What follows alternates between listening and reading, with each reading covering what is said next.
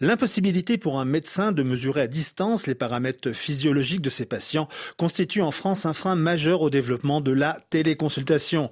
Mais l'entreprise e-Virtual, installée en Moselle à Metz, a décidé de relever ce défi technologique avec la mise au point d'un dispositif dénommé Caduci. Les variations du rythme cardiaque, la fréquence respiratoire, la tension artérielle ou encore le niveau de stress sont alors mesurés à l'aide d'un simple selfie vidéo de 30 secondes du patient.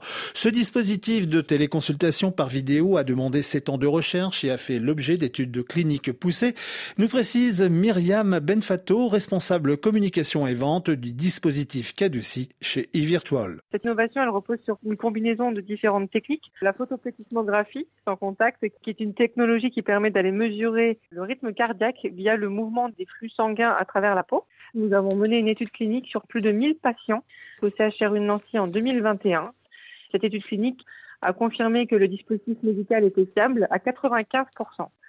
Ce sont des bases de données sécurisées, on ne garde aucun flux vidéo et l'idée c'est d'aller l'intégrer dans des plateformes de télémédecine. Il faut savoir que 4 milliards de personnes sur Terre n'ont aujourd'hui pas accès au système de santé essentiel.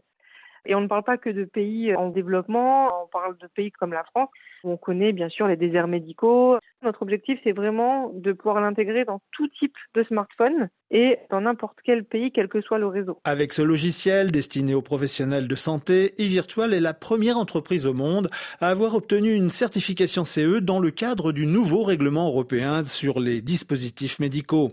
Et pour se développer à l'international, la jeune société a bénéficié du programme d'accélération des innovations dans le domaine de la santé de Pfizer et de Wilco, qui accompagnent des projets exclusivement numériques. En 2023, la société étudie d'autres cas d'usage de son logiciel notamment le maintien des seniors à domicile, l'accompagnement des infirmiers et l'appui aux services d'urgence en milieu hospitalier.